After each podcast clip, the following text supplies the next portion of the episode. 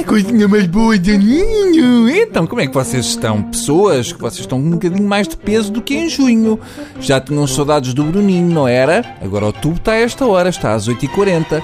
O que é bom, porque os apanha meio atordoados e nem sabem o que é que estão a comer. Eu não sei se vocês já repararam, mas sempre que o tubo vai de férias, começa a macacada. Não podem ver apagar a luz do estúdio e a montar no meu alazão que começam logo a asneirar. Vamos lá ver uma coisa que isto é importante. Que fique bem claro que, quando eu fui de férias, havia um banco chamado BES que dominava isto tudo. Onde é que ele está? Hum? Onde é que o meteram? Uma coisa é uma pessoa ir de férias e quando volta ver que desapareceu o cadeado da bicicleta. Outro é ter desaparecido o BES.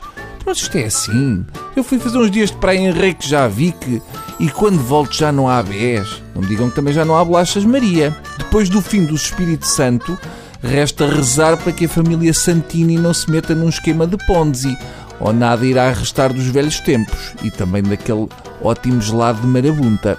Para explicar melhor o que aconteceu, eu venho de férias, entro numa sucursal do BES e aquilo parece que foi assaltado pelo querido Mudei a Casa. Agora tem borboletas. Querem ver que agora o gerente de conta vai me cumprimentar com um linguadão? O BES era um banco sisudo, que era Espírito Santo e coisa, mas não sei o quê, e agora tem borboletas. Parece que o pessoal do BES foi ao boom e veio de lá a pastelhar. Eu acho que é um bocadinho demais, uma borboleta é um bocadinho demais. Querem ter um ar virginal, menos de um mês depois de terem falido, não dá, é, é muito. Deviam ir mais devagar. Por exemplo, deviam ter como imagem um escaravelho a rolar uma bola de cocó. Eu acho um bocadinho infantil essa ideia das borboletas, mas eu também tenho a teoria de que o Vitor Bento é o Hulk em adulto. Portanto, se calhar não sou o melhor exemplo.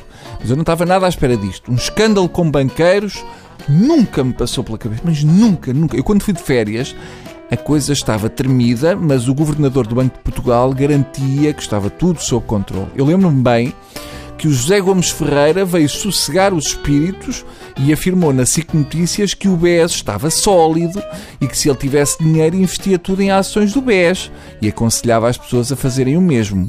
Portanto, agora percebo porque é que ele não tem poupanças, porque perdeu tudo com estes palpites de bolsa. Meu quentinho é pensar que a malta que compra o livro do José Gomes Ferreira é bem capaz de ter seguido o conselho e ter gasto tudo em ações do BES. Aquele casal que foi à FNAC de propósito para pedir um autógrafo ao Zé Gomes anda agora a ver se o encontra para lhe arriar, porque seguiu o conselho do mestre investiu as poupanças da filha em ações do BES. Como todos sabem, o BES acabou por ser separado em dois, indo o mau para um lado e o bom para o outro.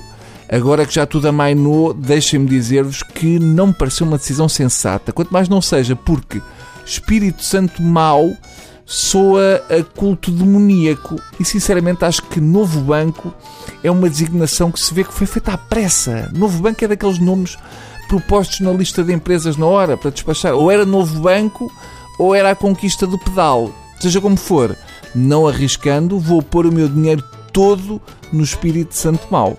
Porque os bons acabam sempre por ser comidos. Está bem? Até amanhã, à mesma hora. Durmam bem enquanto não abre o sinal. Adeus.